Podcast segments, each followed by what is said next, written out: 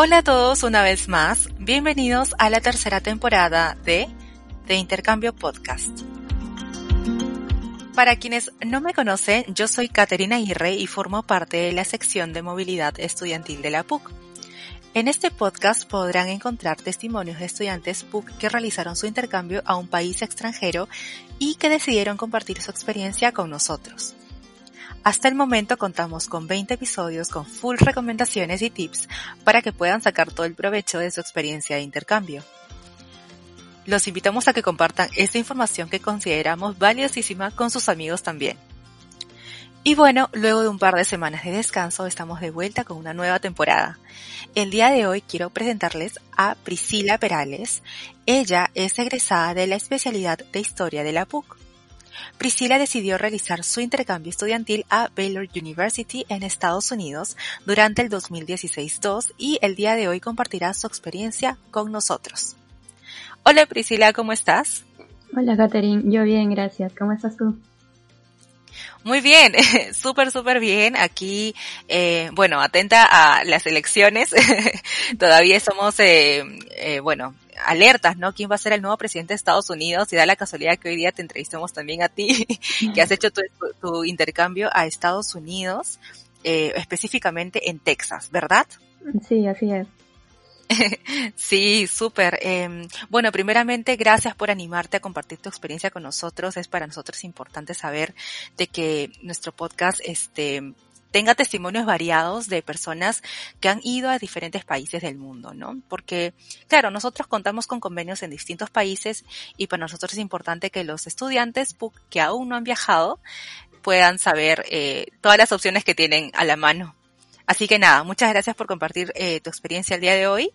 Y eh, bueno, primero que nada quisiéramos saber qué te animó a realizar tu intercambio a Estados Unidos. Bueno, en verdad siempre me ha llamado la atención la cultura del país. Eh, me gusta el idioma, desde, bueno, que le encontré el gusto a la lectura en inglés específicamente a fines de secundaria.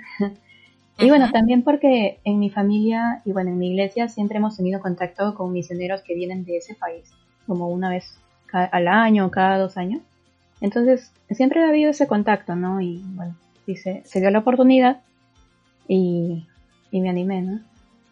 Es decir, tú ya has ido antes a Estados Unidos cada dos años. No, no, no. Son este ellos, o sea, grupos de misioneros de allá que han venido acá a Perú a trabajar en, Lima, en el Callao. Ah, ok, entiendo, entiendo. Ah, ya. Entonces digamos que por ahí empezó tu, eh, tu interés en Estados Unidos para hacer tu intercambio. Súper bien, súper bien. Ahora cuéntanos por qué elegiste Baylor University, sabiendo que hay varias otras opciones. Eh, bueno, en verdad, esta universidad, escogí esta universidad porque ya se la habían recomendado a mis papás antes, ¿no? Este, ah, personas que, sí, eh, que conocen a egresados de esa universidad o que han sido ellos mismos egresados de allá. Em, bueno, también porque es eh, buena académicamente.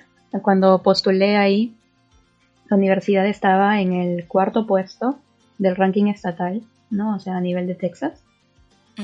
Y bueno, también por su historia, ¿no? Es la universidad eh, más antigua de Texas que continúa funcionando. Y ya que se fundó cuando Texas todavía era su propia república. Ah, ok, ok. Y entonces las recomendaciones van por, o sea, empezaron porque a tus papás les recomendaron eso.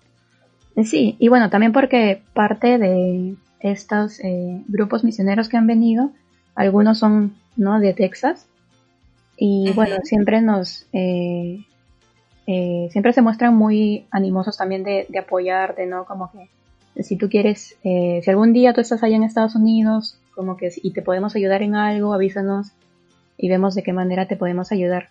Y justo se dio este caso, ¿no? De que mis papás querían también, ¿no? Que más o menos yo fuera un, a un intercambio con más o menos algún círculo que me pueda ayudar entonces, bueno, se dio la oportunidad en Texas.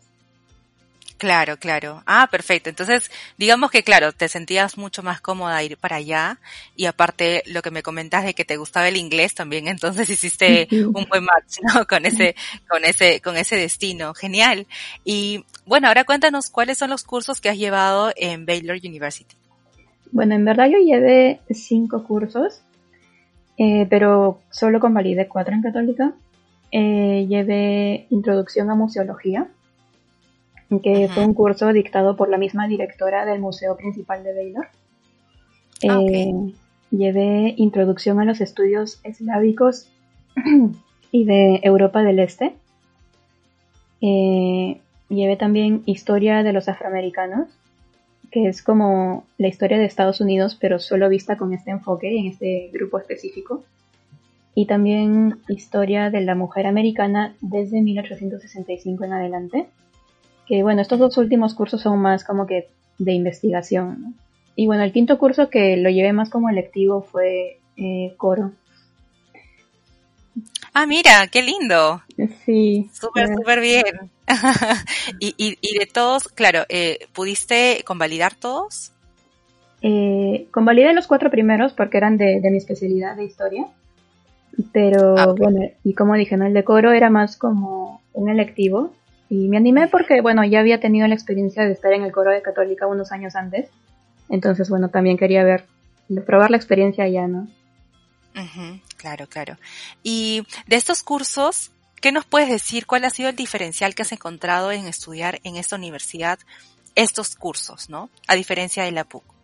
Eh, bueno, en verdad, allá en Estados Unidos eh, sus carreras son de cuatro años. Y este, entonces, bueno, en verdad tienen un nombre para cada uno de estos años. eh, y sus dos primeros son el equivalente de nuestros generales letras en católica y los, sus últimos dos años son el equivalente a facultad. No, como dije, los dos últimos años entonces se especializan más en el lado de investigación, es la principal diferencia.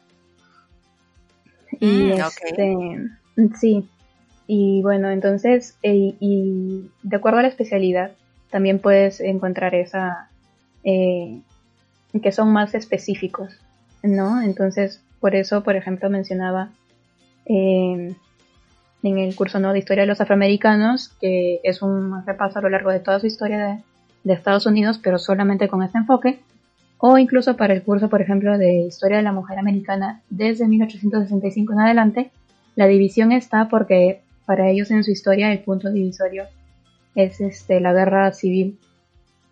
Entonces es como que pueden, como es muy, muy grande, muy eh, estudiar toda su historia, entonces una manera que, encuentran esta división es decir, desde la guerra civil en adelante.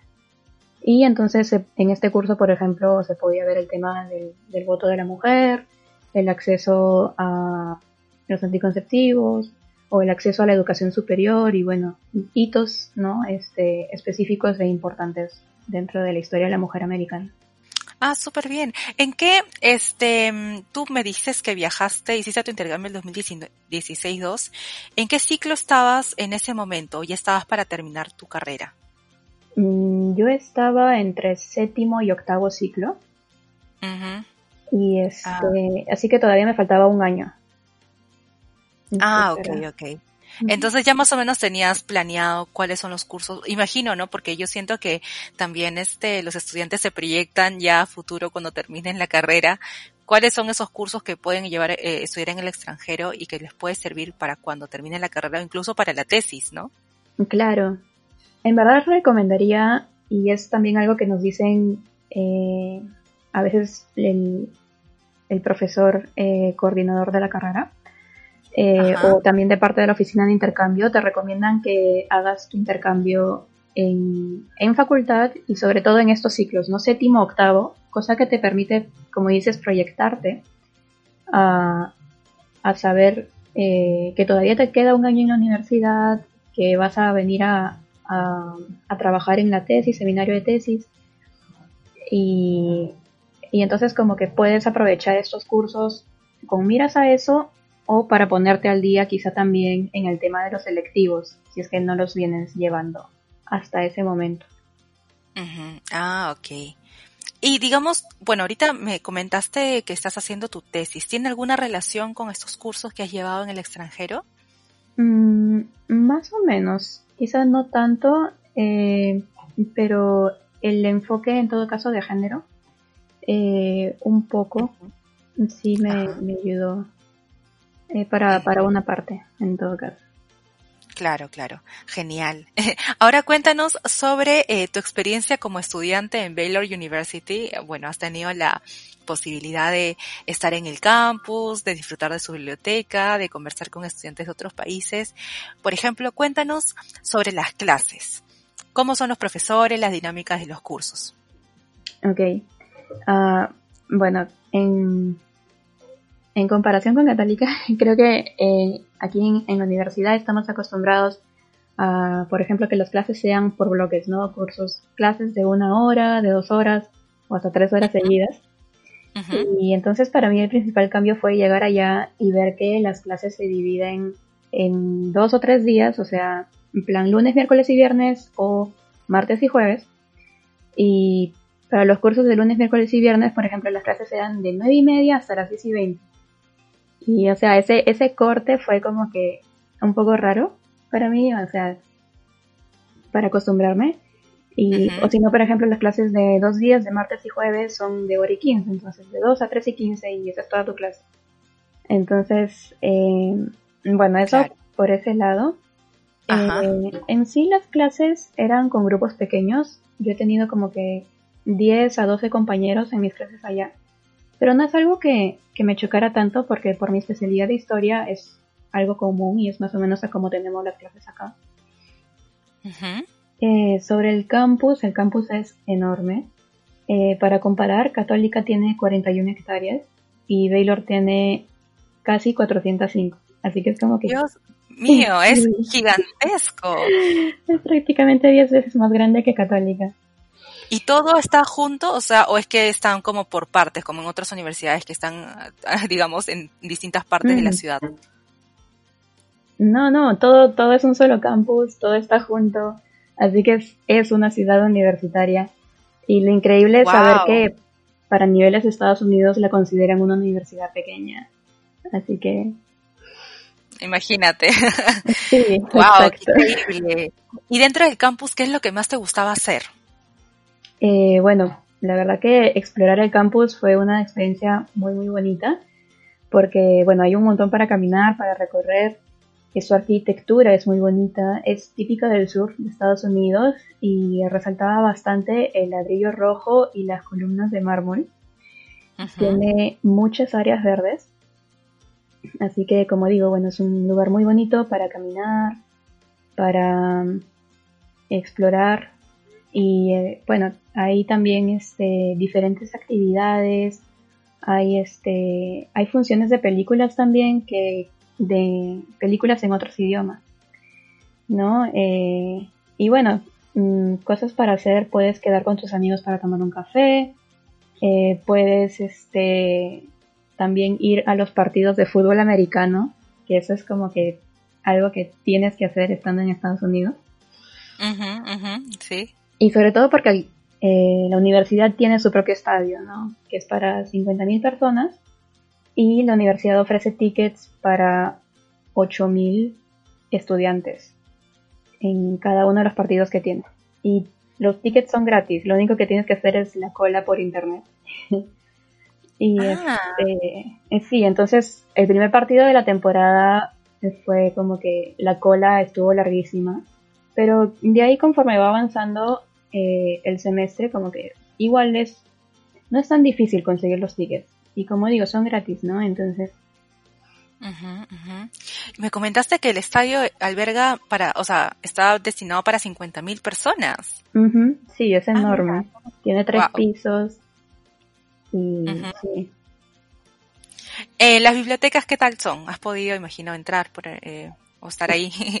sí, de hecho, la biblioteca, bueno, tienen un sistema de bibliotecas eh, que serán como unas entre 7 a 10 que están distribuidas por todo el campus. Y tienen un sistema muy interesante porque eh, las bibliotecas tienen espacios o ambientes que se pueden dividir como en tres. Y una es como que para reuniones grupales, en donde, bueno, obviamente la gente puede hablar, pueden, este, hay, hay pizarras y puedes jalar una si necesitas eso y puedes incluso llevar comida y todo esto dentro de la biblioteca, ¿no? Ah, mira. Y este, sí, eso fue este súper interesante de ver.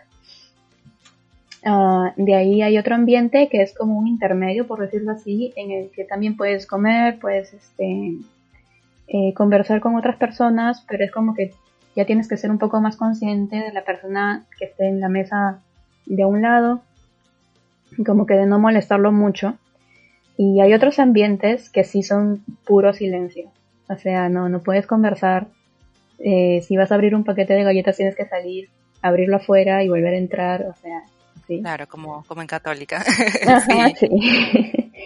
Sobre los profesores, Priscila, ¿qué nos podrías decir sobre ellos? ¿Cómo son eh, los profesores, su dinámica de enseñanza? Bueno, los profesores son, eh, son amables, eso sí, están dispuestos a contestar cualquier pregunta que, que uno tenga que te quede. Eh, sea que te quieras acercar después de clase o le quieras preguntar por correo o que quieras, eh, puedes quedar también para ir a, su oficina, ¿no? Eh, pero bueno, también son exigentes. como dije, este, en la diferencia ¿no? de esos cursos de generales letras, por decir así, y los de facultad, era la que los últimos son los que dejan trabajo de investigación. Y este, así que bueno, es, también se diferencia ahí el nivel de, exigencia por ese lado. ¿Te eh, exigente? Mm, sí, sobre todo el, tener que hacer investigación en otro idioma eh, fue, fue algo que como que no, no lo había considerado hasta el momento que, nos tocó, ¿no? De por sí... disculpa, este, Priscila, ¿cuál era tu nivel, tu nivel de inglés este, cuando llegaste allí a hacer tu intercambio? Em, yo diría que un intermedio superior. Eh, si no, no diría que avanzado todavía. En verdad, como dije, me gusta leer, entonces me había mantenido leyendo, eh, bueno, también por los mismos textos académicos que nos pueden dejar en católica, como por eh, otros lados. Y, o sea, el nivel de vocabulario, o sea, como que sí lo tenía. Lo que no tenía era la experiencia de hablarlo o el, redactar en ese idioma. ¿No? Entonces, eso fue lo que me ayudó y lo que, bueno, gané la experiencia en, el intercambio. Excelente. Sobre los exámenes, ¿cómo son? Mm, el sistema de evaluaciones, bueno, depende de cada, de cada profesor. Eh, eh, eh, lo que sí, de todas maneras, eh, son, son en inglés. Ahí sí, ninguno de mis profesores hablaba español. Así que, de hecho, teníamos, bueno, está la semana de parciales, está la semana de finales. Em, pero hay algunos profesores que quizá pueden jugar alrededor de esas fechas. Por ejemplo, nuestra profesora de introducción a museos decidió eh, no, no ponernos el examen parcial en ese en la misma semana que todos, sino como que hacer un examen, como que dividirlo en la mitad y tomar un examen unas semanas antes y la otra parte como que unas semanas después. Cosa que así no, no se nos juntaba con el resto de exámenes que lleváramos. Ah, ok, ya. Ajá, y en finales es interesante porque Ah, las clases terminan en cierta fecha y después tienen em, como unos dos, tres días que son solamente de estudios. O sea, nadie está llevando clases y nadie tiene exámenes todavía. Y entonces puedes como que estar estudiando todo el tiempo en la biblioteca, puedes quedarte de amanecidas, eh, normal. y este y después eh, puedes este y bueno, después de eso, tienes tus exámenes finales están programados como que de acuerdo a la... al horario, o sea, lo, que te establecen. Claro, o sea, por ejemplo, si tu curso era lunes, miércoles y viernes de 9 y media a 10 y 20, entonces tu examen final te toca el sábado de 4 a 6, algo así. Ah, ok, ok, claro. O sea, claro, en otro día, en otro horario. sí, entonces también te fue un poco eh, diferente a lo que estamos acostumbrados en Católica, ¿no? Pero interesante de todas maneras. Y eso permite que los exámenes terminen en un periodo de cinco días nomás o algo así. O sea, como que empiezas un jueves o viernes y todos, toda la universidad ya acabaron sus exámenes para el martes de la siguiente semana o algo así. claro. Este, ahora me imagino, eh, Priscila, que en esa universidad, bueno, es una universidad grande y alberga estudiantes internacionales también. ¿Has podido eh, conocer a otros estudiantes internacionales, ya sea en tus clases o en tus tiempos libres en la universidad? Eh, bueno, en mis clases sí no, em, no tenía compañeros que sean de, de, otras, de otros países, que sean de intercambio, pero eh, sí por la oficina de intercambio de allá, ahí sí em, eh, conocimos a, muchísima gente de, de, otros países, porque la oficina de intercambio pide que tú llegues a la universidad una semana antes de que empiecen las clases. Ajá. Entonces tienes em, en todos estos talleres en los que te van este, presentando como que las autoridades, diferentes espacios de la universidad, el tour del campus a grandes rasgos. Entonces, este, tienes ¿no? todo este tiempo en el que estás conociendo a la gente de intercambio. Y sí, o sea, eran, había gente de China, de Argentina, de Brasil, de Marruecos, de Líbano, Claro, wow, de, distintas partes entonces. Eh, sí, de hecho. ¿Y pudiste conversar con ellos, digamos, salir después de clases, interactuar más con ellos? Sí, eh, en verdad em, eh, se formó un bonito grupo. sobre todo creo que es porque cuando estás de intercambio, como que también extrañas obviamente tu cultura, tu país. Y bueno, y bueno, si no tienes eh, a gente de tu mismo país, eh, también te comienzas a juntar con gente que sea más o menos de la misma cultura, de países latinos. Y este, y sí, y bueno, la universidad también como que eh, da estos espacios de poder, este, de diferentes actividades, ¿no? Como decía, para que se, se pueda socializar, eh, y puedas este, también quizá compartir experiencias. Hay viajes también que organiza la oficina de intercambio, como que una vez al mes.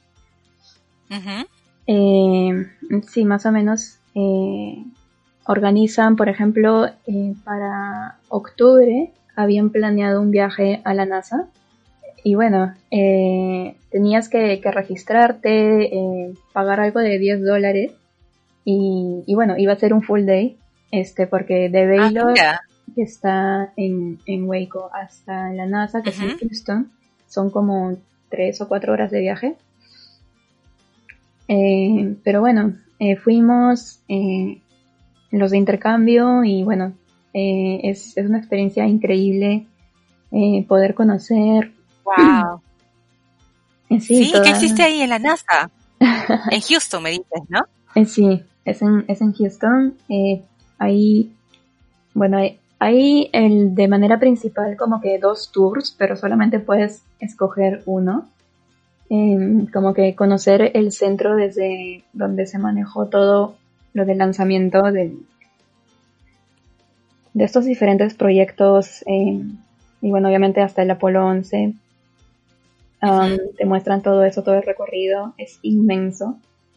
Um, o si no, también tenías la opción de ir al, a este centro como que donde los preparan a los astronautas y cómo hacen este en su entrenamiento. creo, que, creo que hay un lugar donde te ponen el traje y hace como que vuelas, algo así. Eh, bueno, con alguno de mis amigos escogimos el primero, así que no sé cómo, cómo es ese, ese otro. claro.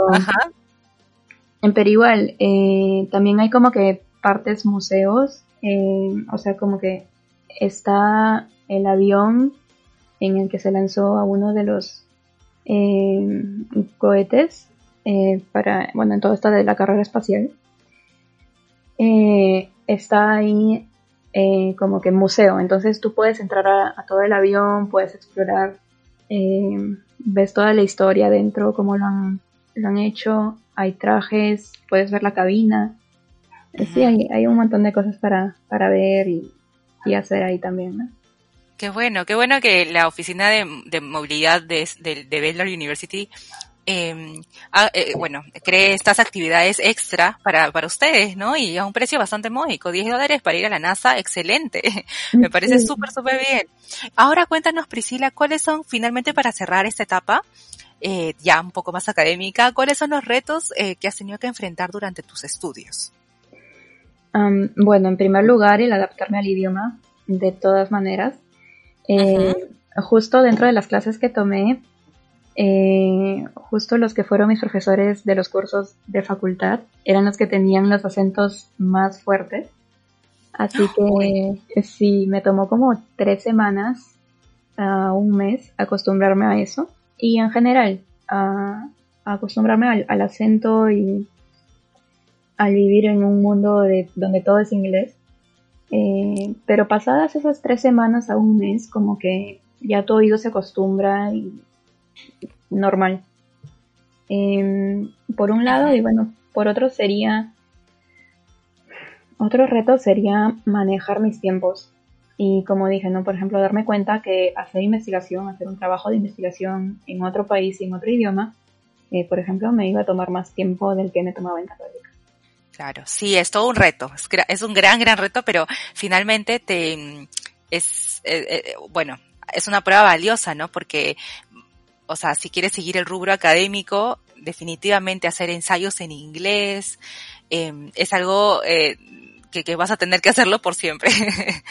si vas a dedicarte a esto. Sí, sí, sí, súper bien. Qué bueno, Priscila. Entonces ahorita vamos a comenzar ya a hablar un poco más de tu experiencia en Texas.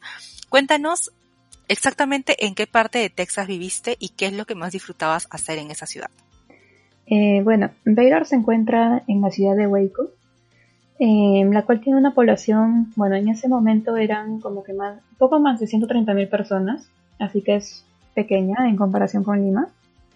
Pero bueno, uh -huh. pequeña en población no necesariamente significa que sea pequeña en espacio, ya que eh, por lo menos en Waco eh, o en general a veces en Texas te acostumbras a que todo es así súper espaciado y bueno, te das cuenta también que hay cosas que puedes hacer caminando que estén a 15-20 minutos, como hay cosas para las que necesitas ir en carro.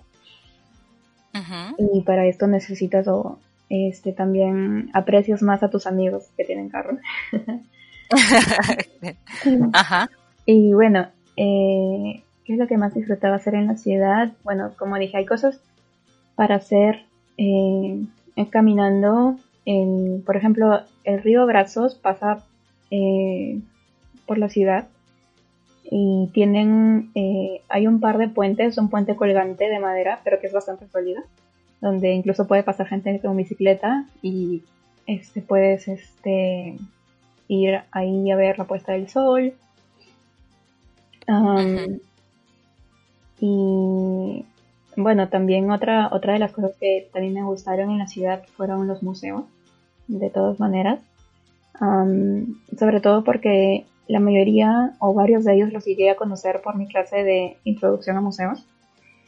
Eh, de por sí hay por lo menos tres museos dentro del mismo campus.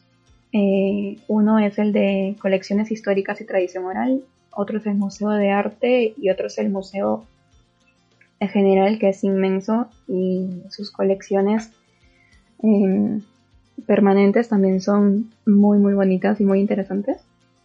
Eh, también fuimos, por ejemplo, al museo de esta bebida gaseosa Dr. Pepper, que es súper conocida en el sur, aunque bueno, también la tienen en otras partes de Estados Unidos.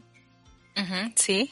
Y también fuimos al, bueno, su traducción sería como que el Monumento Nacional de Mamuts en Waco, pero es un museo.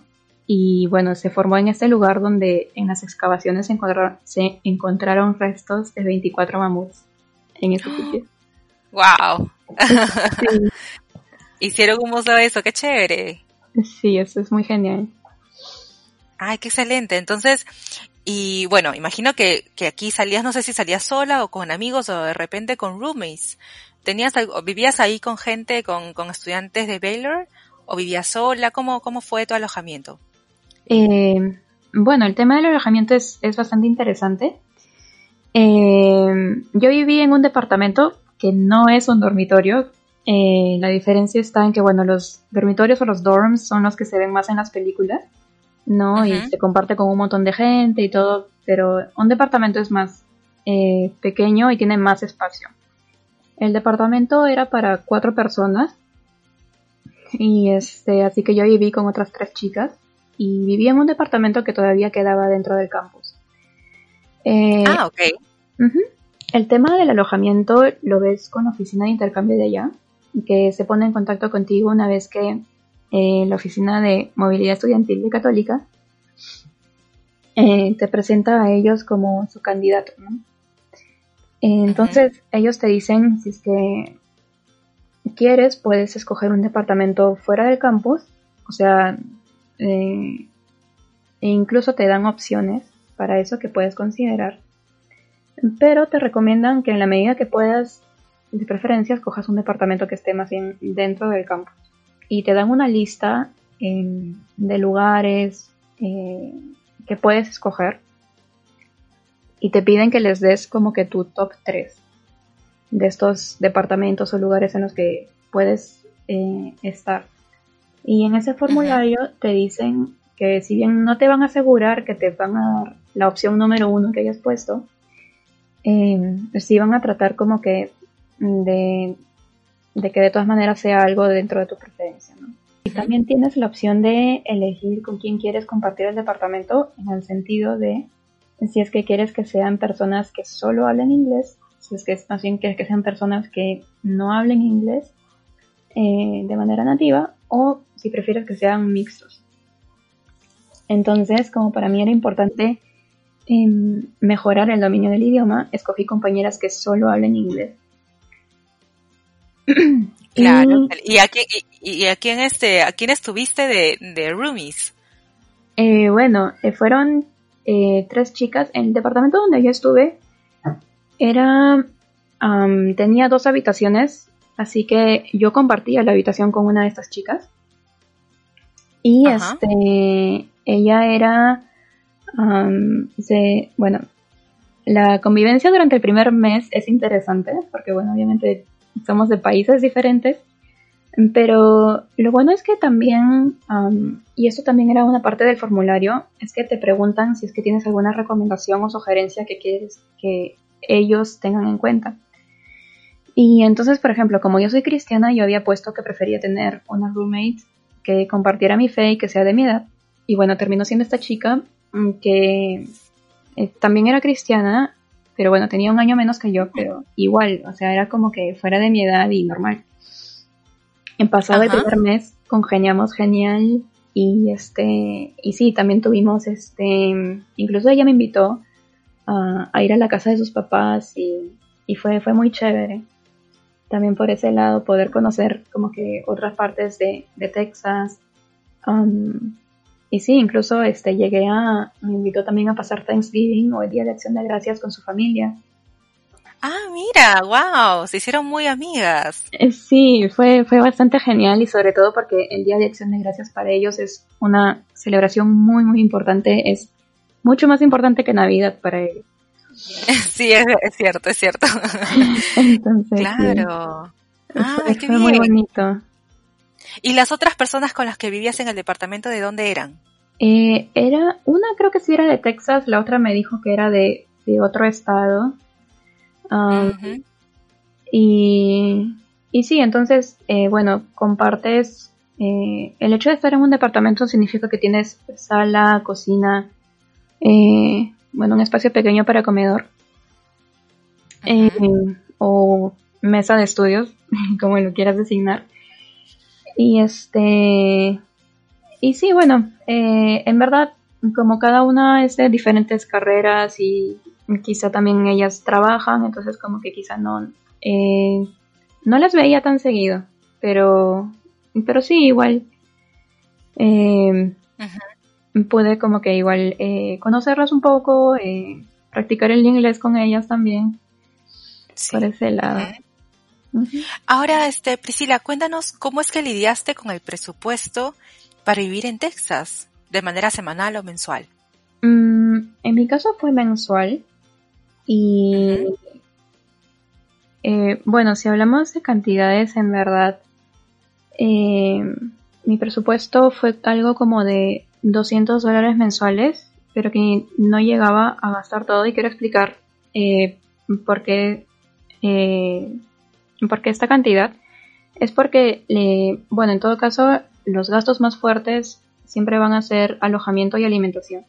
Y como el alojamiento ya lo ves antes de que realices el intercambio, entonces quedaba el tema de la alimentación. Y por este lado, la universidad, y de nuevo también el contacto de la oficina de intercambio allá, te ofrece o recomienda que te compres un meal plan o un plan de comidas en las cafeterías de la universidad de allá. Ahora, sobre esto, hay una gran variedad en estos meal plans, ya que hay desde el que podríamos llamar como un full pass, donde puedes ir las veces que quieras a la cafetería y comprar lo que quieras a la hora que quieras. En cómo también tienes planes de siete comidas a la semana o solo cinco o hasta tres, creo que es el más chiquito. Y por ejemplo, em, en mi caso, eh, mis papás decidieron apoyarme con el, el mil plan de cinco comidas a la semana. Y bueno, además de estas cinco comidas a la semana, tienes otras cinco comidas adicionales que las puedes distribuir a lo largo del semestre o las puedes usar, no sé, para invitar a alguien más, para un día adicional, etcétera. Y también te viene con este como gift card, por decir así, eh, con unos 150 dólares adicionales que puedes comprar en otros establecimientos de comida dentro del campus, como Starbucks o, u otros sitios. Y entonces es por eso que teniendo ese mil plan y como yo personalmente no tengo la costumbre de cenar propiamente con comida, sino algo más ligero, entonces es por eso que eh, prácticamente mi presupuesto fue, como digo, de 200 dólares mensuales, pero que en verdad a veces solo llegaba a gastar 150 o algo así. Eh, porque, bueno, o sea, no, no tenía que gastar tanto en comida, sobre todo. Claro, claro. Claro, eh, pero claro, digamos que ya habías presupuestado tu alojamiento y el transporte no, porque digamos que claro, tú estabas dentro de la universidad y te, te, movías mucho por ahí, ¿has logrado como hacer turismo por Texas o por otros estados de Estados Unidos? Eh, dentro de Texas, sobre, eh, fueron más que todos los lugares que ya he mencionado, bueno, eh, cuando fuimos al, a, al, a la ciudad de donde era mi roommate, en Corsicana, y bueno, estuvimos ahí dos fines de semana. Em, y bueno, Dallas también algunos fines de semana con la familia que me, me ayudó a mudarme a la universidad. Em, y aparte de eso, bueno, cuando terminó el semestre sí tuve la invitación de otros amigos de la familia que me invitaron a, a Illinois Así que este, pasé, pasé Navidad y Año Nuevo con ellos. Y ahí estuve dos semanas en, Illinois. Así que sí, pude conocer Chicago y algunas otras ciudades dentro, dentro de Illinois. Ah, ok, genial. Entonces, o sea, claro, ya tuviste como un este, como un presupuesto previo y pudiste distribuir y saber más o menos cuáles eran tus gastos. Y bueno, finalmente, entonces, súper, súper chévere em, lo que nos estás contando, Priscila. Ahora cuéntanos eh, cuáles son esos tres aprendizajes que te has llevado de este intercambio para tu vida. Eh, bueno, en primer lugar, y de todas maneras, sería el dominio del idioma. No eh, pude tener esta experiencia de inmersión prácticamente, ¿no? Teniendo em, clases en inglés, compañeros que hablaran en inglés, compañeras de departamento que hablaran en inglés. Así que me ayudó muchísimo. En segundo lugar sería el aprendizaje de adaptarme a otra cultura, ya que eh, vives solo y tienes que también tomar decisiones por tu propia cuenta. Y por último, eh, otro aprendizaje también sería el ver otras opciones dentro de mi misma carrera eh, como es el tema de la gestión cultural y de museos, gracias a toda esta oferta súper especializada que, tienen allá y bueno, que pude ver, ¿no? Que no solamente hay eh, museos históricos y de arte, sino también museos para niños, museos de invenciones científicas, y cómo es que se busca la interacción con el público, y el tema de las colecciones permanentes, las colecciones especiales y bueno, un montón de, de otras cosas más. Excelente. Muy bien, Priscila. Entonces, finalmente, ¿qué le dirías a quienes aún no se han animado a tener una experiencia de intercambio en el extranjero? Mm, bueno, les diría que se animen. Eh, si bien es cierto que esto es una inversión, si sus papás los están apoyando, les están ofreciendo esta oportunidad o si califican para la beca que ofrece la oficina de intercambio aquí, postulen, porque en serio la experiencia lo vale, porque van a aprender mucho, tanto en lo personal como en lo académico, como en lo cultural al estar en otro país, y eso les va a ampliar su perspectiva hacia el futuro. Así que en serio, si tienen la oportunidad, anímense. Excelente, muchas gracias Priscila por compartir tu experiencia con nosotros y pues que te vaya súper bien. Muchas gracias por darme la oportunidad también de estar aquí. Muy bien chicos, esto ha sido todo por hoy. Quiero aprovechar para comentarles también que desde este lunes 9 hasta el jueves 12 de noviembre tendremos la feria virtual Study Abroad Book 2020. Así que para quienes se inscribieron ya debe haberles llegado los links a sus mails. Aprovechen estos días para hacer todas las consultas que tienen en mente sobre su intercambio a expertos y representantes de las universidades socias. Ahora sí me despido, nos vemos el próximo domingo. Esto ha sido de Intercambio Podcast. Adiós.